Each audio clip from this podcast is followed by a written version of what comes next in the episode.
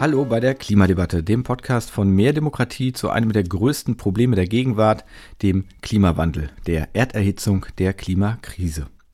Heute wollen wir dabei auf unsere Gesundheit schauen. Dazu gibt es zunächst ein Gespräch mit Dr. Steffen Landgraf, der ehrenamtlich bei den Psychologists for Future engagiert ist. Herr Landgraf hat in Psychologie promoviert und habilitiert mit dem Schwerpunkt Problemlösungen.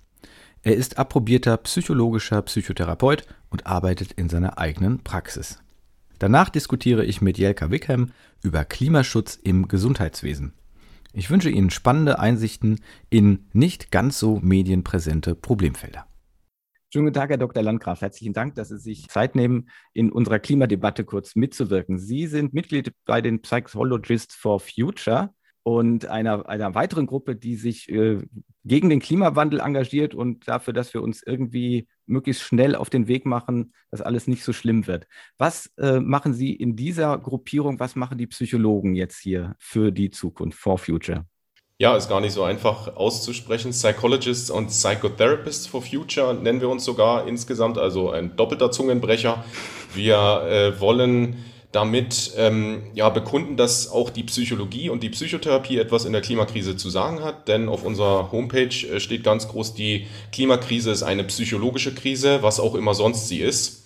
Und wir wollen sozusagen dazu beitragen, wie wird Klima behandelt, wie wird Klima im, in der Öffentlichkeit gesehen, wie wird es kommuniziert.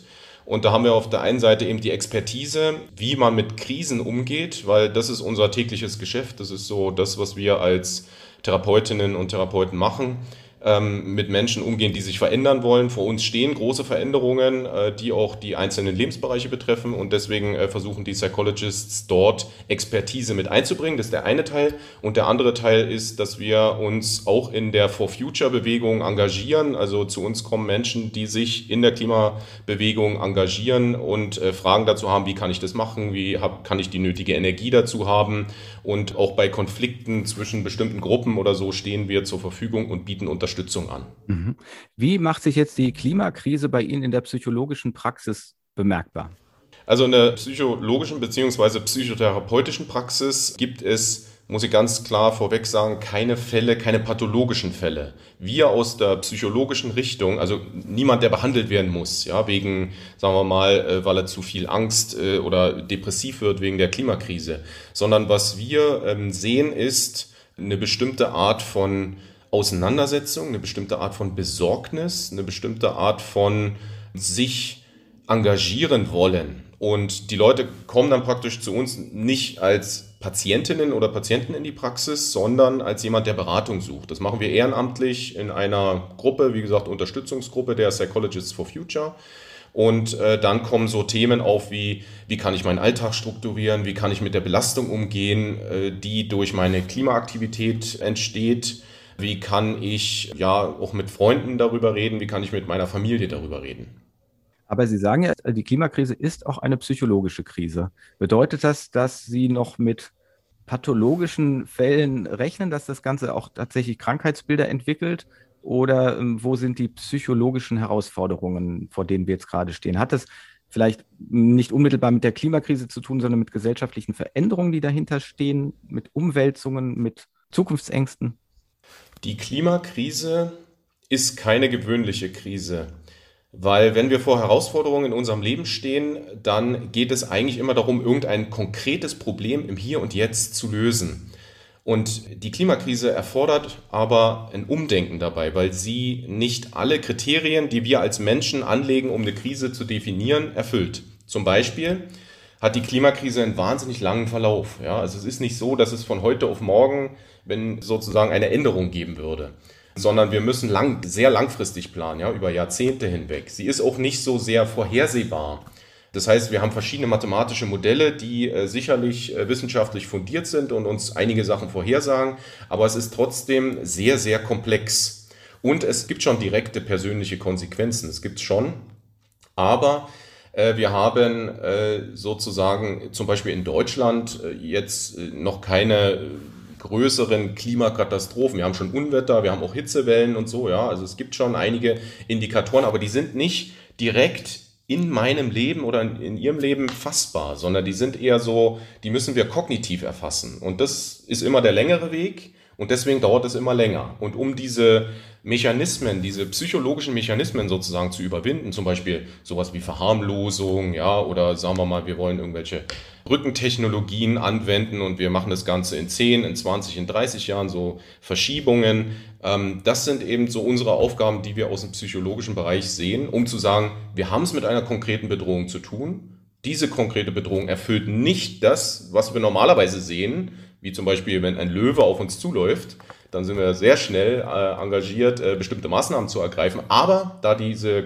Bedrohung konkret ist, müssen wir auch Maßnahmen ergreifen. Mhm. Und haben Sie da dann allgemeine Tipps für uns, damit nicht jeder in Ihre ehrenamtliche Sprechstunde äh, laufen muss? Können Sie uns ein paar ja, Handlungsempfehlungen vielleicht geben, wie wir uns diesen Herausforderungen stellen? Denn man muss es ja immer wieder sagen, wir sprechen ja nicht darüber, dass möglicherweise irgendetwas kommt, sondern wir sind in einer Klimakrise und wir sind in einer Klimaveränderung. So oder so. Ja, ja, also Tipps gibt es natürlich jede Menge. Und das ist ja genau unser Kerngeschäft, äh, sich damit auseinanderzusetzen, wie geht man mit Krisen um. Die erste Sache ist, eine Krise löst eine Emotion aus. Zum Beispiel Angst oder Wut oder Ärger oder Verzweiflung. Damit müssen wir umgehen. Das ist auch okay. Gefühle sind okay, weil sie sind menschlich, sie sind natürlich. Wir haben immer die Möglichkeit, Strategien zu entwickeln, mit Gefühlen umzugehen. Äh, die sind also nicht bedrohlich und müssen auch nicht bedrohlich werden. Das Zweite ist, wir müssen uns um uns selber kümmern. Viele, die äh, uns anfragen wegen Beratungen, wegen Unterstützung, die wollen halt wissen, wie sie sich selber wieder so aufstellen können, dass sie mehr für die Klimakrise tun können, dass sie mehr dagegen tun können natürlich.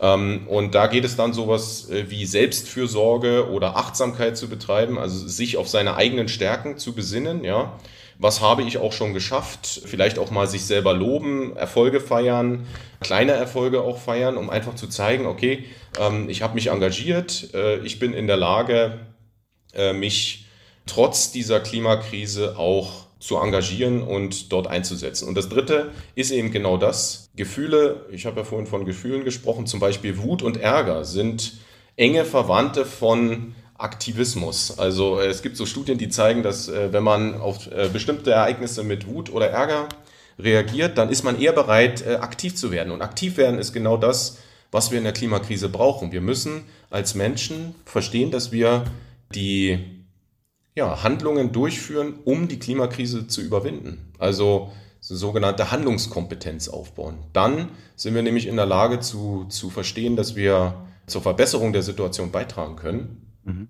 Und das wäre für die Klimakrise natürlich sehr, sehr hilfreich. Okay, das ist jetzt, wenn ich selber was tun muss. Aber wenn ich einfach sozusagen mich mit diesem Problem, mit dieser Krise konfrontiert sehe, ähm, ich würde jetzt da mal so noch drei Gruppen sehen. Das eine wären vielleicht tatsächlich vor allen Dingen junge Menschen, die sagen, ich stehe vor einer völlig ungewissen Zukunft. Ich nehme jedenfalls wahr, dass einige da sehr, ja, wie soll ich sagen, abgeklärt äh, darüber sprechen, da wird sowieso die Katastrophe kommen. Vielleicht erstmal dazu, was kann man da machen, was können Sie dazu sagen oder müssen wir darauf reagieren? Braucht es vielleicht zum Beispiel da auch in der Schule ähm, irgendwie andere Unterstützung oder äh, andere Ver Werte und Wissensvermittlungen oder so? Sehen Sie das als ein Problem? Also es hört sich erstmal so an, als wären die jüngeren Menschen, die Sie gerade beschrieben haben, damit zumindest ja auf einen Nenner gekommen, dass äh, die gegenwärtige Situation so ist, wie sie ist. Und das ist aus psychologischer Sicht schon ein relativ großer Schritt. Also da ist schon sehr viel passiert und da ist sehr viel Auseinandersetzung. Also so eine Art, es gibt den Umgang, ähm, es gibt ein, ein Fünf-Phasen-Modell des Umgangs mit Krisensituationen oder mit Schocks sozusagen. Und da ist die letzte Phase die Akzeptanz. da kommt davor erstmal Leugnung und äh, Wut und Widerstand und Verärgerung und ja, und der letzte äh, Zustand, der da sozusagen ist, ist die Akzeptanz. Und aus dieser Akzeptanz heraus ist es möglich zu handeln. Also wir sprechen hier nicht von einer Entemotionalisierung, sondern von einer Verarbeitung der Emotionen, die damit äh, verbunden sind. Ich meine, wenn ich mir vorstelle, ich wachse auf und bin Jugendlicher und auf einmal lerne ich den Fakt kennen, die Welt hat ein Problem, das Klima hat ein Problem, dann ist es für mich so, dann muss ich damit irgendwie klarkommen. Und wenn ich diesen Punkt der Akzeptanz nämlich nicht erreiche, sondern irgendwo vorher in diesem äh, Zyklus abbiege, dann äh, wirkt sich das eher negativ auf meine Emotionalität aus, weil ich dann nicht mehr in der Lage bin zu handeln, sondern mich erstmal mit meinen Emotionen auseinandersetzen muss. Also diese, dieser Zustand der Akzeptanz ist für mich ein sehr weit fortgeschrittener Zustand. Das ist also quasi erstrebenswert, diese Akzeptanz. Das, da besteht dann nicht die Gefahr, dass ich dann, ja, ich weiß nicht, ob es der richtige Begriff ist, aber ich sage es einfach mal, depressiv werde, dass ich sage, ja, ich kann ja doch nichts machen, alles scheiße, die Zukunft, äh, was soll's? Ja, das wäre eben, wenn man vorher abbiegt, vor der Akzeptanz. Also wenn man die Akzeptanz nicht erreicht, dann kommt die Depression. Genau, also so sehr vereinfacht gesagt, ja. Aber genau das ist es, ja. Und in dem Moment, wo ich es akzeptiere und sage, hey, ich habe jetzt die Möglichkeit zu handeln, weil es mich emotional nicht mehr so runterzieht wie eine Depression, beziehungsweise ich schon emotional so stabil bin, dass ich auch wieder äh, handeln kann, dann äh, ist für mich die Möglichkeit gegeben, auch aktiv zu werden und dagegen vorzugehen. Und dann habe ich die Handlungskompetenz, dann habe ich die Handlungsstärke auf meiner Seite, um eben bestimmte Maßnahmen zu ergreifen, die für die Klimakrise halt notwendig sind. Und dann ist Fridays for Future selber eine ganz große Selbsthilfegruppe auch unter dem Gesichtspunkt, um, um zu handeln? Ja, das ist so ein bisschen schwierig, äh, Selbsthilfegruppe, weil es sind ja doch sehr, sehr junge Menschen. Wir haben es ja an Greta Thunberg gesehen dass sie auch äh, mit 15 hat die, glaube ich, angefangen und da gibt es so diesen schönen Begriff aus der Psychologie Parentifizierung, nämlich dass die Kinder die Aufgaben der Erwachsenen übernehmen. Und das ist eher ein Schritt, der aus der Psychologie bekannt ist, dass der eben nicht dazu führt, äh, dass sich Kinder und Jugendliche optimal entwickeln, sondern im Grunde gibt es hier eine Verantwortungsverschiebung. Die ältere Generation hat ja, die Verantwortung auf irgendeine Art und Weise abgegeben, beziehungsweise vielleicht auch ist die übernommen worden von dieser jüngeren Generation. Ähm, und die Entscheidungsträger und Entscheidungsträgerinnen, das sieht man ja auch, sind ja eigentlich die älteren Generationen. Und die sind natürlich in die Verantwortung zu ziehen. Also es ist aus psychologischer Sicht, aus unserer Sicht eher eine Überforderung. Also es ist eine Überforderungssituation. In dem Moment, wo eben diese Akzeptanz da ist, ähm, von der Sie vorhin gesprochen haben, äh, können wir aus psychologischer Sicht sagen, okay, äh, diese Krise ist zumindest emotional ganz gut äh, überwunden worden. Ja, das heißt noch nicht, dass die Krise insgesamt überwunden ist, aber es geht ja auch erstmal um den Umgang mit den Emotionen, die daraus entstehen. Weiteres Beispiel vielleicht noch für Emotionen, die aus der Klimakrise entstehen, sind nämlich die Angst vor den Veränderungen, die notwendig sind, um die Klimakrise zu überwinden. Das ist nochmal ein weiterer Teil, der uns beschäftigt, weil äh, diese Veränderungen sicherlich einen Großteil von dem Leben, ja, was wir führen im Moment, auch beeinflusst und vielleicht sogar verändern wird. Mhm. Sie sprachen gerade schon die Verantwortungsträger an. Ich würde aber erstmal noch auf die einfach die alte oder ältere, ja doch die alte Generation kommen, die so oder so natürlich auch eine gewisse Verantwortung hatten, aber nicht vielleicht in speziellen Positionen waren. Wie sieht es da aus, äh, wenn ich jetzt sozusagen doch am Lebensende eher stehe und dann auf diese Welt blicke und auch sehe, dass meine Enkel oder gar Urenkel da vor Herausforderungen stehen, die ich ihnen nicht gewünscht habe, die ich nicht haben wollte, aber vor denen sie stehen. Ist das auch, kann das auch eine psychologische Belastung sein und wie sollte die Gesellschaft hier mit umgehen mit diesen Emotionen? Also grundsätzlich sind erstmal alle Emotionen gut, alle Emotionen wichtig, weil sie geben uns Informationen, wie wir uns eventuell zu verhalten haben, damit es besser wird. Und das gilt natürlich für junge genauso wie für ältere Menschen. Es gibt äh, dieses Modell der ähm, psychosozialen Entwicklung von Ericsson und da werden bestimmte Entwicklungsziele für verschiedene Lebensstufen, Lebensalter eigentlich definiert. Und Menschen, die schon in einem fortgeschrittenen Alter sind, äh, da erwähnt Ericsson äh, zwei Ziele. Das eine ist die Generativität und das andere ist die Integrität. Unter Generativität meint er eher so die Weitergabe und die, ja, ich würde mal sagen, noch fast die Kindererziehung, also Weitergabe von Informationen, Weitergabe von, von dem, was man gelebt hat. Das ist sicherlich eine, eine Aufgabe, die im Zusammenhang mit der Klimakrise äh, nochmal eine besondere Bedeutung bekommt, nämlich dass man auch zeigt, okay, wir haben hier das und das gemacht ähm, und daraus sind die und die Folgen entstanden, deswegen könnten wir euch vielleicht bei dem und dem unterstützen. Ja, so kann ich mir das äh, ungefähr vorstellen. Die zweite Sache, und darauf haben Sie jetzt, glaube ich, angesprochen, die Integrität, ist aber noch viel wichtiger. Und das ist die Auseinandersetzung mit dem eigenen Lebenslauf. Und zwar aus einer äh, eher wohlwollenden Sicht. Also aus einer Sicht, wo man in der Lage ist, sich selber seinen eigenen Weg mit allen positiven und negativen Sachen, die darin passiert sind, zu akzeptieren, bis hin, also von dem Modell von Ericsson ausgehend, bis hin natürlich zur Integration des eigenen Endes, ja, des Todes sozusagen.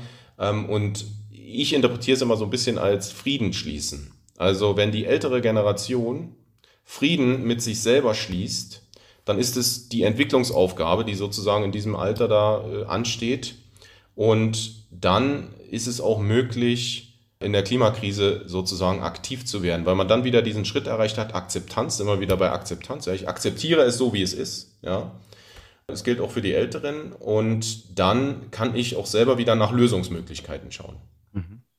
Was bedeutet es letztendlich dann für die Verantwortungsträger, vor allen Dingen dann im Rückblick? Müssen da vielleicht viele hinter akzeptieren, dass man mehr hätte machen können und mehr machen müssen, als man getan hat? Also unter Ihrem Stichwort Akzeptanz oder mit was haben wir da zu rechnen? Denn also die Klimaschutzbewegung sagt natürlich, alles geht viel zu langsam. Und jetzt sind Sie auch kein Prophet, aber man könnte sich ja vorstellen, dass irgendwann da einige Leute ja dann auch sozusagen auf die Bilanz gucken, was haben sie gemacht, weil sie hatten nun mal die Verantwortung, sie hatten das zu managen. Könnte es sein, dass wir da auch sozusagen in der Gesellschaft dann psychologische Probleme haben und in welche Richtung sollte die Gesellschaft damit umgehen, um als Gesellschaft gut weiter zusammenzuleben? Mhm, mhm. Ja, das ist sicherlich eine sehr weitreichende Frage, glaube ich, äh, von den Entscheidungsträgern bis hin zur Gesellschaft.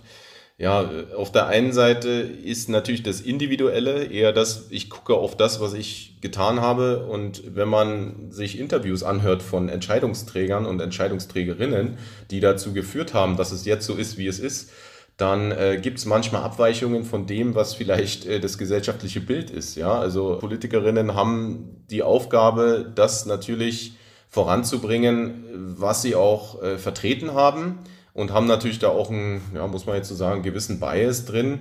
Aber äh, gesamtgesellschaftlich sind wir natürlich in der Lage, sowas zu korrigieren. Ja? Äh, und dafür auch positive, ähm, ich sag mal, Beispiele zu geben. Und das ist vielleicht auch die Antwort ja auf die Frage, wie kann die Gesellschaft damit umgehen? Wir haben ja im Zusammenhang mit der Klimagerechtigkeitskrise nicht bloß negative Emotionen, sondern wir haben auch positive Emotionen, nämlich kleine Sachen, die wir vielleicht selber machen können, kleine Erfolge, die wir gefeiert haben, kleine Anregungen, die es dann wirklich geschafft haben, groß zu werden. Fridays for Future, es war eine Person, ja, das ist riesengroß geworden. Und die Idee, die dahinter steckt, ist Zuversicht. Und Zuversicht gibt einem die Möglichkeit zu handeln und ein Ziel zu haben und sich der Zukunft positiv zuzuwenden. Und ich glaube, das ist im Moment mehr als gefragt in unserer Gesellschaft auch bezüglich der Klimakrise. Mhm. Das ist eigentlich schon ein sehr schönes Schlusswort. Trotzdem würde ich abschließend gerne nochmal auf die Konflikte kommen und dazu Ihr letztes Wort erbitten. Denn ich gehe davon aus, wir werden noch reichlich Konflikte bekommen. Das sind ja Konflikte innerhalb unserer Gesellschaft, wo es darum geht, was sind die richtigen Maßnahmen. Wir werden Konflikte haben zwischen Norden und Süden, zwischen armen und reichen Ländern und so weiter. Da kommen ja ganz große Dinge, nicht, dass wir nicht auch schon heute Konflikte hätten, aber es ist im Moment nicht davon auszugehen, dass es deutlich weniger würde oder sagen wir mal so, mit dem Klimawandel werden auch bestimmte Konflikte wohl kommen. Was ist da aus Ihrer Sicht, wie sollen wir uns darauf vorbereiten? Was, was muss die Gesellschaft tun, dass die Konflikte gut gelöst werden? Denn darum wird es ja wohl gehen. Ja, aus psychologischer Sicht ist der Konflikt eigentlich immer eine Herausforderung, an der man wachsen kann. Und wenn man diese Einstellung hat, das nennt sich das sogenannte Resilienz. Und das kann man natürlich auf Klima auch anwenden. Ja, Klimaresilienz. Wie kann ich mich selber persönlich so aufstellen, dass ich dem Problem, also in diesem Falle der Klimakrise, ähm, so begegnen kann, dass ich es überwinden kann. Und das ist äh, auf der einen Seite aus psychologischer Sicht natürlich eine Einstellungssache. Ja, also ich kann an die Sache rangehen und sagen, okay, äh, ist so groß, ich kann es leider nicht überwinden, es funktioniert leider nicht, dann ähm, habe ich eher depressive Gedanken oder gehe in diesen depressiven Bereich. Oder ich sage eben, okay, nee, ähm, ich werde alle möglichen Dinge tun, alles, was in meiner Macht steht und äh, da, dabei aber trotzdem auf meine Selbstfürsorge achten, dass ich nicht selber auch überlastet bin, sozusagen äh, damit umgehen. Die Konflikte, die wir ja jetzt auch schon haben, also es ist ja nichts, also wir müssen ja unterscheiden zwischen Menschen, die von der Klimakrise direkt betroffen sind, also die so in Regionen wohnen, wo es halt Überschwemmungen gibt, wo es äh, Klimakatastrophen gibt, wo es Waldbrände äh, im großen Maße gibt, die werden ja mittlerweile schon aus ihren Orten und Gebieten, wo sie leben, werden die ja schon vertrieben, ja, im Moment und, und sind ja schon auf der Flucht. Also es gibt ja auch schon Klimaflüchtlinge sozusagen oder Flüchtende und auf der anderen Seite haben wir in Deutschland eher, eher weniger äh, direkten Kontakt äh, mit, mit der Klimakrise, müssen uns aber immer wieder vergegenwärtigen, dass diese Probleme früher oder später, wenn wir uns nicht darum kümmern, ja, zu uns kommen. Und die beste, aus psychologischer Sicht, äh, die beste Alternative dazu ist Vorbereitung, eine gute Vorbereitung zu haben, das Ganze auch ernst zu nehmen, die äh, Maßnahmen auch zu ergreifen, die äh, notwendig sind um dann eben äh, ja, gestärkt zu sein hinsichtlich der, wenn dann die Probleme sozusagen insgesamt bei uns ankommen. Ja, also es ist, ja, ja, es eine, muss ich ehrlich zugeben, ist eine schwierige Frage, weil es ein bisschen von der Psychologie auch weggeht, sondern Richtung Soziologie, äh, weil ja äh, bestimmte Gruppen sozusagen dann mit vertreten sind. Aber aus psychologischer Sicht ist es immer wichtig, eine eigene Stärke mitzubringen, um dann eben auch aktiv zu werden. Das zeigt ja letztendlich dann mal wieder, dass wir Multiprofessionalität brauchen und dass, wenn so häufig zum Beispiel der Ruf kommt nach der Wissenschaft, die etwas entscheiden soll, dass es gar nicht so einfach ist, weil die Wissenschaft gibt es vielleicht nicht, sondern wir brauchen dann vielleicht verschiedene Wissenschaftsdisziplinen. In diese Richtung habe ich Sie da gerade noch verstanden. Herr Dr. Landgraf, dann danke ich Ihnen ganz herzlich, dass Sie sich die Zeit genommen haben. Das ist mal ein ganz neuer Einblick in diese Thematik, den wir bislang so noch überhaupt nicht hatten. Vielen Dank dafür und weiteres findet man ja dann auch auf Ihrer Website. Ich verlinke die wie immer in den Show Notes. Ja, vielen Dank für die Einladung. Soweit das Gespräch mit Dr. Steffen Landgraf. Und nun kommt Jelka Wickham. Sie arbeitet bei der Deutschen Allianz Klimawandel und Gesundheit. Sie hat Wirtschaftswissenschaften studiert und im Bereich der Energiewende gearbeitet.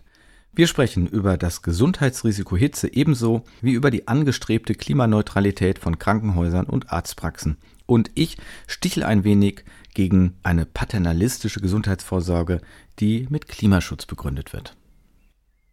Schönen guten Tag, Frau Wickham. Guten Tag. Sie sind bei der Deutschen Allianz Klimawandel und Gesundheit. Und das fand ich ein sehr spannendes Thema, denn dass der Klimawandel uns gesundheitlich auch betreffen kann, hatten wir bislang noch gar nicht so im Fokus. Wir haben natürlich mal gehört, Hitze bedroht. Wir kriegen gerade aktuell auch mit Kanada Hitzetote. Wir wissen, dass das ein Thema werden wird, aber Sie sind da ja viel breiter aufgestellt. Wie weit der Klimawandel und die Veränderung, die Klimaerhitzung unsere Gesundheit und auch das Gesundheitssystem betrifft. Ich würde gerne beginnen mit dem Thema Gesundheitssektor selbst, denn Sie beschäftigen sich auch damit, dass das Gesundheitswesen selber natürlich auch den Klimawandel ein Stück weit vorantreibt, weil es natürlich Emissionen verursacht, weil es Plätze braucht, also Flächen versiegelt und so weiter. Was sagen Sie in diesem Punkt? Was muss da getan werden? Ja, also der Gesundheitssektor in Deutschland ist für etwa fünf Prozent der Emissionen, der klimarelevanten Emissionen verantwortlich. Und gleichzeitig äh, ist der Gesundheitssektor aber natürlich auch der Sektor, in dem die gesundheitlichen Auswirkungen des Klimawandels sichtbar werden und auftreten. Und dem widmen wir uns eben mit unseren Aktivitäten, also beiden Themen im Grunde, und sagen halt, dass natürlich auch der Gesundheitssektor wegen seiner Klimarelevanz einen Beitrag zur Senkung der Emissionen leisten muss und zur Erreichung der Klimaziele Deutschlands, auf die wir uns festgelegt haben. Mhm. Und was sind denn so die Bereiche, in denen der Gesundheitssektor etwas tun kann? Das ist wie bei in vielen anderen Bereichen auch sind das die Sektoren, also es ist sowas wie Mobilität, dann aber auch Gebäude, also einmal Gebäudeenergieeffizienz, dann aber auch die Energieversorgung aus erneuerbaren Energien anstatt eben aus fossilen Energieträgern. Dann ist aber auch das Thema Lieferketten in Krankenhäusern zum Beispiel sehr interessant, weil wir dort natürlich Material haben, was unter Einsatz von Energie hergestellt wird, was auch in der Verwendung einen hohen Energieeinsatz erfordert, aber gleichzeitig natürlich auch dann Abfall verursacht. Ähm, das heißt, auch Abfall- und Recyclingfragen spielen dann da rein. Und nicht zuletzt natürlich auch der Bereich Lebensmittel. Krankenhäuser versorgen ja ihre Mitarbeitenden und auch PatientInnen mit Essen und da spielen dann natürlich auch diese Klimafragen, die mit dem Essen verbunden sind, oder mit der mhm. eine Rolle. Mhm. Und wie kann man denn da wirksam werden? Also nehmen wir mal den Bau.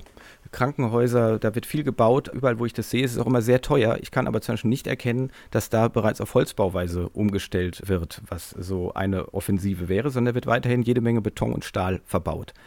Ist, ist das ein Aspekt, mit dem Sie sich beschäftigen, wo man irgendwie, was weiß ich, vielleicht Architekten oder sonst wie vielleicht auch ins Boot holen muss oder wo Sie sagen, da müssen vielleicht traditionelle oder bisher so eingeübte Formen überwunden werden, da muss sich etwas ändern?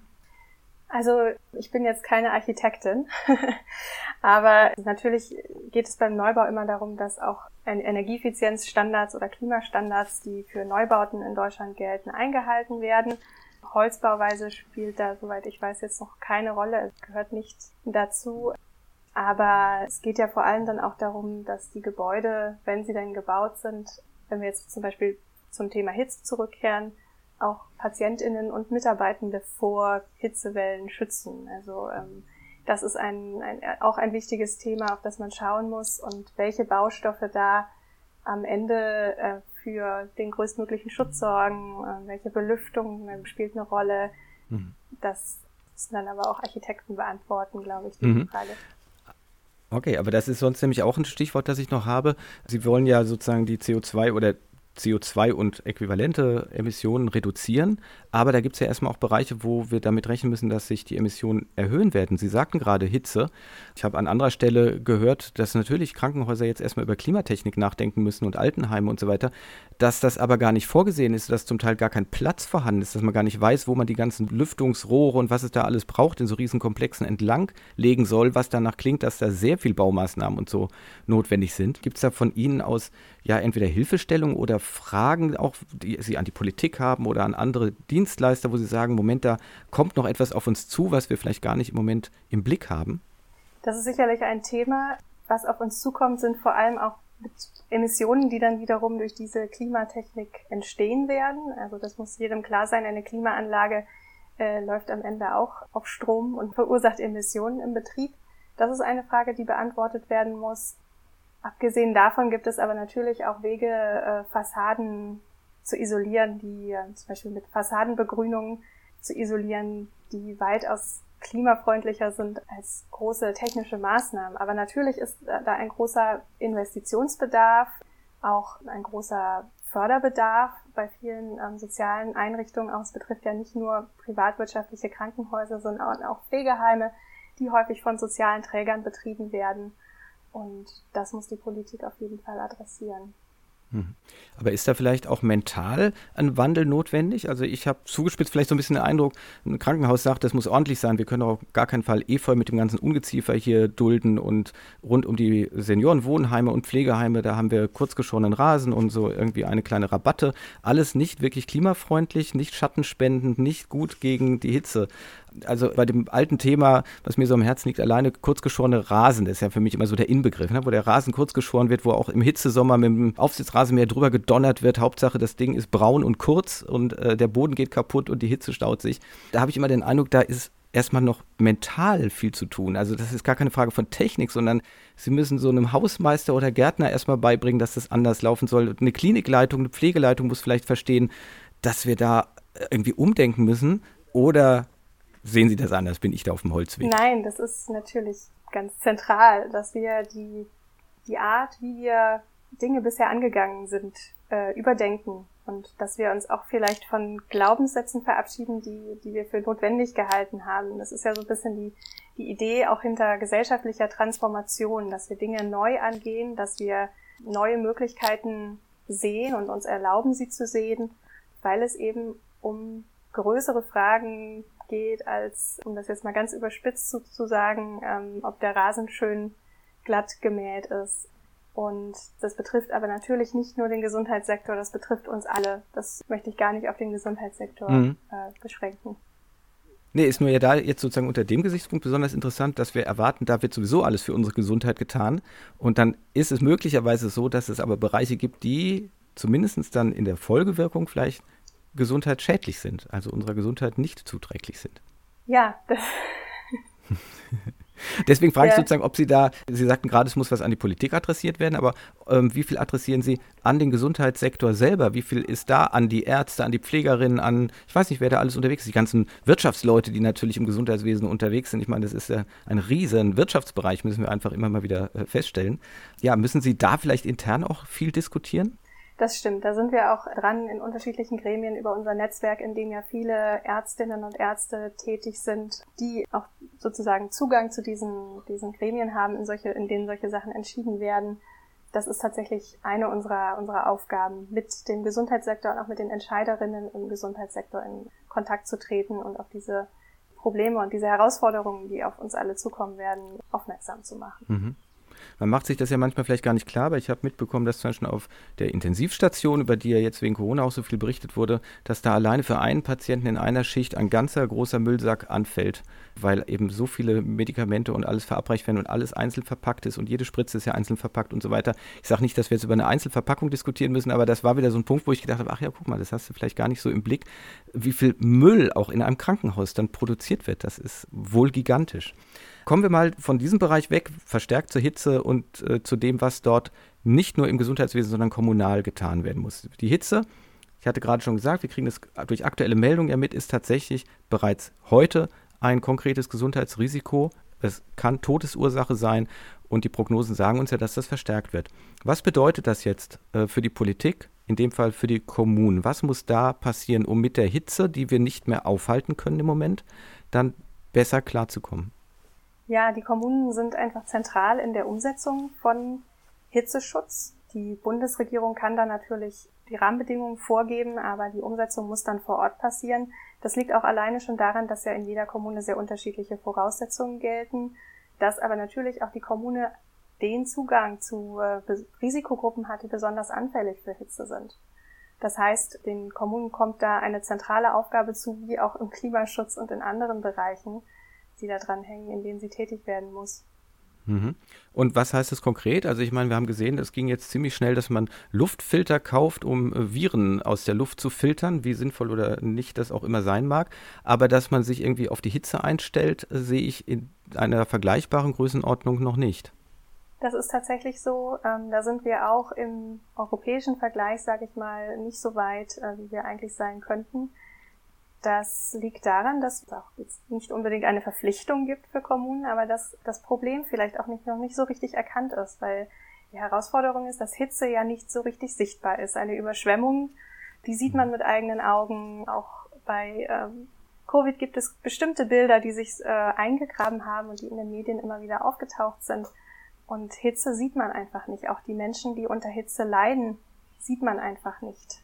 Weil sie zum Beispiel im Bett liegen im Pflegeheim und der Kreislauf irgendwann kollabiert. Genau. Also es gibt natürlich die, die Risikogruppen, die, die schwerwiegende gesundheitliche Folgen davon tragen, aber wir alle funktionieren ja bei Hitze auch nicht mehr so, wie wir eigentlich sollten. Also wir merken das auch, dass unsere Konzentrationsfähigkeit leidet. Und insgesamt ist das aber kein, kein großes Bild oder kein, kein besonders einprägsames mhm. Bild, was sich da ähm, einstellt. Und Deswegen müssen Kommunen handeln, obwohl sie gerade vielleicht noch nicht die Auswirkungen so unmittelbar mitbekommen. Und wie gesagt, es gibt ja auch regionale Unterschiede. Jede Kommune hat da ihre eigenen Herausforderungen. Mhm. In einem anderen Podcast hatte ich gelernt, dass diese Hitzeempfindlichkeit auch tatsächlich bei allen Menschen gleich ist. Wir haben ja gerne so komische kulturelle Vorurteile, dass wir denken, zum Beispiel Menschen in, in Nordafrika oder so, die kommen mit der Hitze gut klar. Und, äh, aber wissenschaftliche Studien zeigen, es gibt überhaupt gar keinen Unterschied, egal wo die Menschen leben. Ab einer bestimmten Temperatur kann man nicht mehr arbeiten, man kann nicht mehr denken und so weiter. Der Körper ist einfach für diese Hitze nicht gemacht. Also es ist jetzt nicht damit zu rechnen, will ich damit sagen, dass wir uns einfach anpassen und dann sagen, ja, das macht ja Nein. gar nichts, wenn es wärmer wird. Nein, das ist ja tatsächlich auch eine der, der Erkenntnisse, die jetzt im Zuge des Leaks von den Informationen aus dem IPCC-Report herausgekommen ist, dass äh, der Mensch nicht in der Lage sein wird, sich so an den Klimawandel anzupassen, wie andere Bestandteile der Natur, sag ich das mhm. mal, äh, mhm. in der Lage wären. Weil wir haben da einfach Grenzen. Mhm. Sie sagen deswegen auch Klimakrise als medizinischer Notfall. Was können wir uns darunter vorstellen, wenn Sie sagen, die Klimakrise ist ein medizinischer Notfall?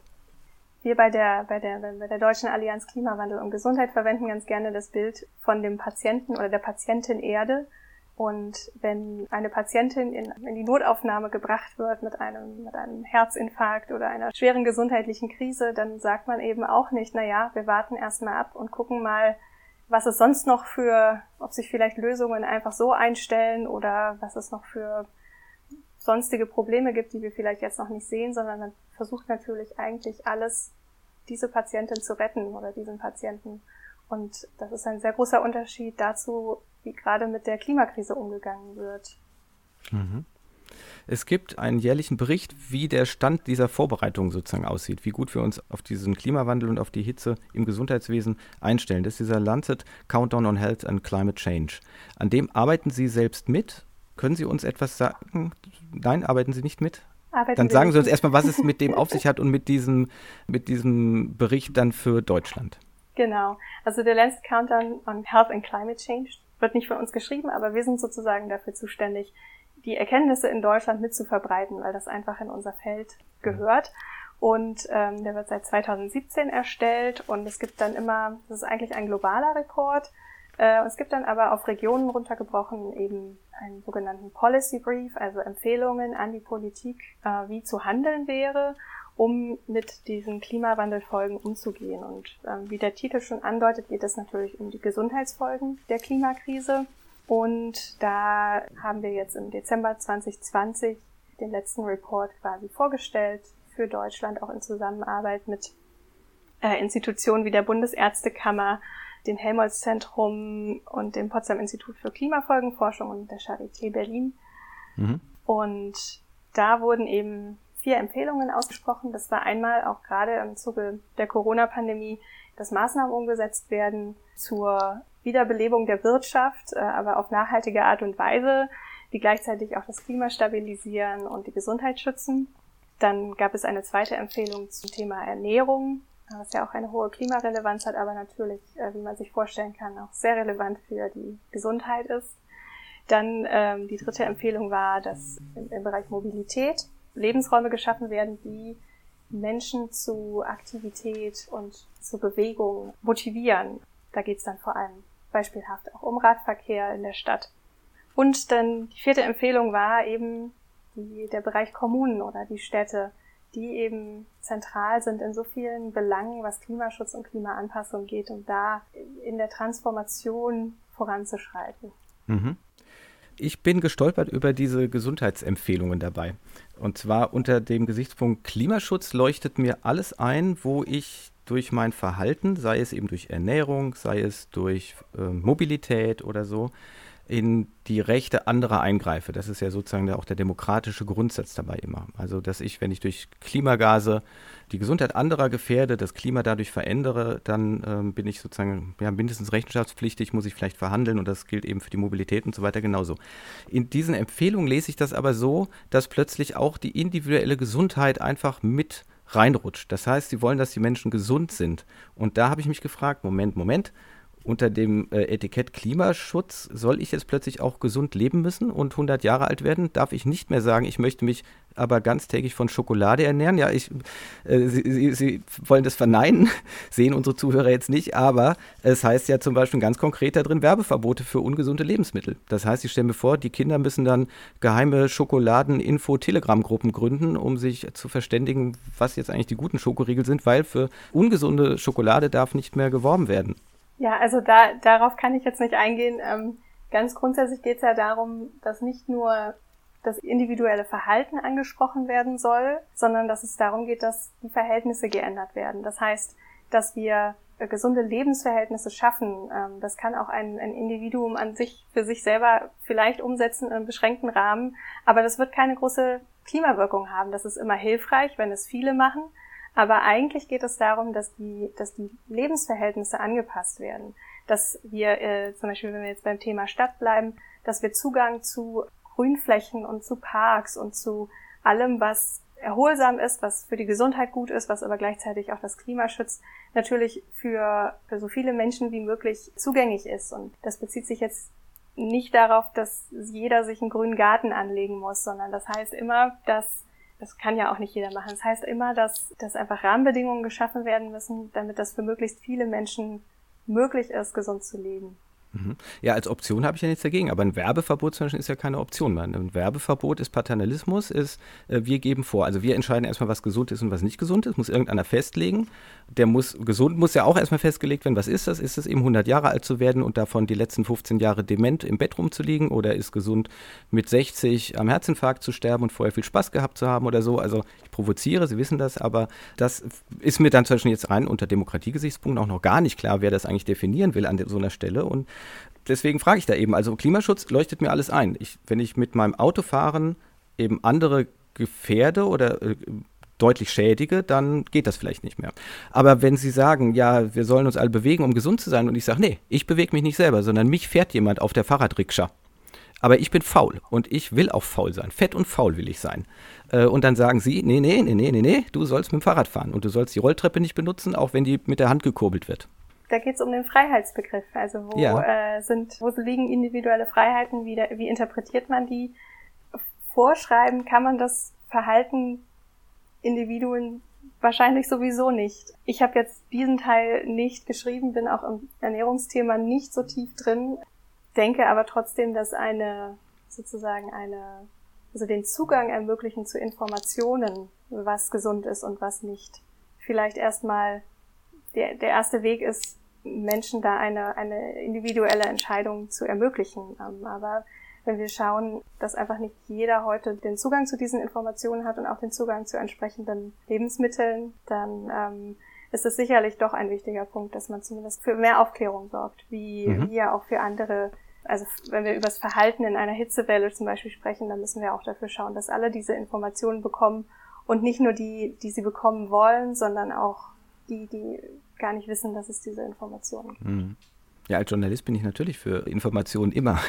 da möchte ich keine Informationen begrenzen und der Report und andere schlagen ja dann noch immer so verschiedene Ampeln und Informationen vor, ob jetzt zur Gesundheit, zur Klimaschädlichkeit von Nahrungsmitteln zum Beispiel oder so. In diese Richtung kann ich mir da viel vorstellen. Gibt es da von Ihnen weitere konkrete Vorschläge, die im Bereich dieses individuellen Verhaltens liegen? Also meinen Sie jetzt in Bezug auf bei Hitze zum Beispiel zur Vorsorge oder es geht um die, wie kann ich individuell meine Gesundheit schützen im Zuge dieses Klimawandels oder dieses drohenden Klimawandels ja. oder des laufenden Klimawandels, muss ich sagen. Okay. Ja, also jetzt fangen wir mit dem Thema Hitze an. Ähm, da geht es natürlich darum, wenn wir eine Hitzewelle haben, dann die ganz klassischen Informationen, die wir alle schon mal von unserem Hausarzt gehört haben.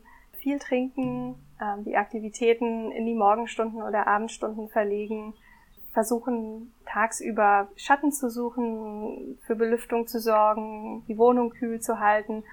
Das sind alles Vorsorgemaßnahmen, die irgendwie einleuchtend sind, die sich aber natürlich nicht immer mit allen ähm, Lebensrealitäten äh, verbinden lassen. Also es gibt ja auch sehr viele, die zum Beispiel draußen arbeiten müssen, also Straßenbau und so weiter da müssen wir natürlich irgendwann, irgendwann wird es einfach zu einer Situation kommen, in der das alles so nicht mehr möglich ist, wie wir es bisher kannten. Mhm. Und da geht es dann auch um, natürlich um Arbeitsschutzfragen, äh, müssen Arbeitgeber reagieren, äh, da müssen wir als Gesellschaft reagieren mit ganz unterschiedlichen Antworten. Ist, also ich sage gar nicht, dass das eine, eine einfache Frage ist, aber individuelles Verhalten betrifft halt auch immer dann den Teil in, oder den, die Rahmenbedingungen, in denen wir mhm. uns bewegen ähm, um sagen zu können, okay, ich mache jetzt drei Stunden Mittagspause, weil es ist einfach zu heiß. Ich wollte gerade sagen, 9 halt to 5 ist dann out ne? jetzt, ja? Das geht dann nicht mehr. Wenn Sie es so zuspitzen wollen. ja, ist eben die Frage. Sicherlich das, nicht. Na, genau, dann, Sicherlich dann nicht in allen Bereichen. Nicht, hm. Also das kommt ja immer dann darauf an, äh, wie man, wie warm es im Büro wird zum Beispiel. Hm. Ne? Wenn das un, äh, nicht klimatisiert ist, dann ähm, müssen Arbeitgeber dann sicherlich auf lange Frist irgendwie schauen, wie, wie sie da ein Arbeiten noch ermöglichen, weil wir ja auch schon gesagt hatten, die Konzentrationsfähigkeit nimmt einfach ab. Das ist sozusagen das erste Anzeichen, dass es hm. heiß ist, was wir sicherlich alle schon mal gespürt haben. Vielleicht kriegen wir dann statt der Ganztagsschule die Morgens- und Abendsschule. Ja, zum Beispiel. dann, wenn, wenn es irgendwie überhaupt noch geht. Wir müssen eine ähm, Siesta vielleicht einführen. Ja, das kann sein. Aber jetzt, das scheint ja ernst zu sein. Also aus gesundheitlichen Gründen oder sagen wir einfach auch mal vom Wohlbefinden her. Ich meine, das hat ja jetzt nicht der liebe Gott verordnet, sondern wo es eben entsprechend heiß ist, sagt man, nee, natürlich in der Mittagshitze können wir nicht arbeiten. Und dann hat, äh, so habe ich das damals auf meinem Interrail-Ticket kennengelernt, hat halt alles mittags zu. Und das ging dann irgendwann am späten Nachmittag wieder los. Und für uns war das natürlich völlig ungewohnt, dass da einfach alle Läden, alles dicht ist und die Leute höchstens irgendwo im Schatten sitzen und dösen. Genau. Das heißt, hier wäre dann in, in puncto Gesundheit, wären tatsächlich wir selber erstmal auch wieder anzusprechen. Dass wir sagen, da müssen wir uns vielleicht darauf einstellen, dass sich unsere Gesellschaft verändert, unser Leben verändert. Genau, aber die Rahmenbedingungen müssen natürlich trotzdem, die werden nicht hm. vom Individuum geschaffen, sondern von, von der Politik, von uns als Gemeinschaft. Das ist eine hm. Gemeinschaftsaufgabe. Würden Sie mir zustimmen, dass wir dann da in erster Linie auch in Richtung mehr Freiheit gehen müssten? Also zum Beispiel, wir haben ja sowas wie mit Homeoffice diskutiert, hat ja auch mit Klimawandel zu tun, ja? Klimaschutz und so weiter. Da gibt es ja zwei Möglichkeiten. Entweder man verordnet das, wie das jetzt mit Corona zum Teil passiert ist. Man sagt einfach, du musst jetzt zu Hause arbeiten. Andere sagen dann, nein, nein, wir müssen so schnell wie möglich wieder zur Präsenzarbeit zurück. Und die andere Möglichkeit wäre eben zu sagen, wir gucken, ob wir nicht mehr Freiheiten einräumen können, die eben bedeuten könnten, ich darf von zu Hause arbeiten, wenn es irgendwie möglich ist. Ich muss vielleicht nicht immer in die Schule gehen und so weiter. Also da ich will jetzt nicht auf die Details eingehen, aber dass wir sagen, vielleicht müssen wir da in eine andere freiheitliche Gesellschaft auch denken. Also die Zuhörerinnen und Zuhörer sehen das jetzt nicht, aber ich sitze auch im Homeoffice und ich bin seit vergangenem Jahr im Homeoffice und ja, ich als Individuum kann das unterstützen. Also das, mhm. ähm, das wird so sein. Das ist, erfordert aber natürlich sehr viel Flexibilität im, im Denken und in der Herangehensweise an diese Fragen. Ähm, aber natürlich heißt es auch immer, dass wir sehen müssen, wer sich das leisten kann und wer nicht und wer gegebenenfalls Unterstützung dabei braucht, das zu ermöglichen. Mhm. Also ich finde das spannend, jetzt auch als Erkenntnis zu sagen, da ist noch längst nicht alles geklärt und wir müssen als Gesellschaft miteinander ins Gespräch kommen. Das habe ich jetzt bei Ihnen so rausgehört, ja. dass Sie, äh, Sie sagen, da gibt es Probleme, die sind ja auch bekannt und Sie betrachten die dann aus einer bestimmten wissenschaftlich-gesundheitlichen äh, Richtung.